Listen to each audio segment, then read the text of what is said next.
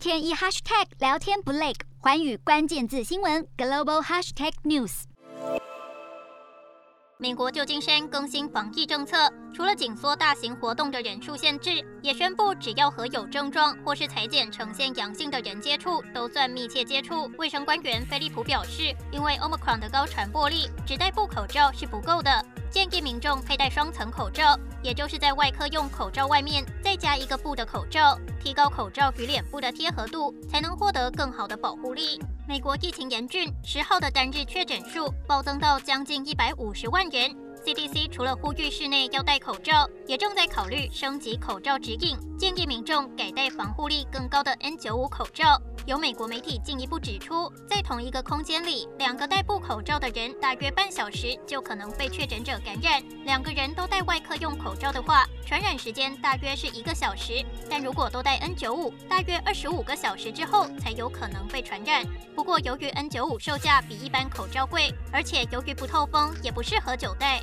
因此专家建议民众外出可以戴两层口罩，来提升贴合度和过滤的效果。亚洲地区，香港方面，香港大学的微生物学系教授袁国勇则表示，Omicron 空气传播力很强，不过目前社区感染个案还处于低水平，不需要全民佩戴 N95，因为 N95 口罩价格高，而且也很难从早到晚都戴着。他也建议双层口罩，可以戴两个外科用口罩。不过稍后他又表示，两个外科用口罩恐怕贴合度不够，重新建议市民佩戴一个外科用口罩后，再外加戴一个布口罩。最重要的是确保外科口罩紧贴脸部，才能达到有效的保护力。不过，加拿大的首席卫生官认为，Omicron 虽然比先前的变种病毒更温和，但传播速度太迅速，医院只要有一小部分人感染，也会让医疗系统不堪重负，表示是时候舍弃布口罩。至于外科用口罩，他更直言，三层外科用口罩可能都不够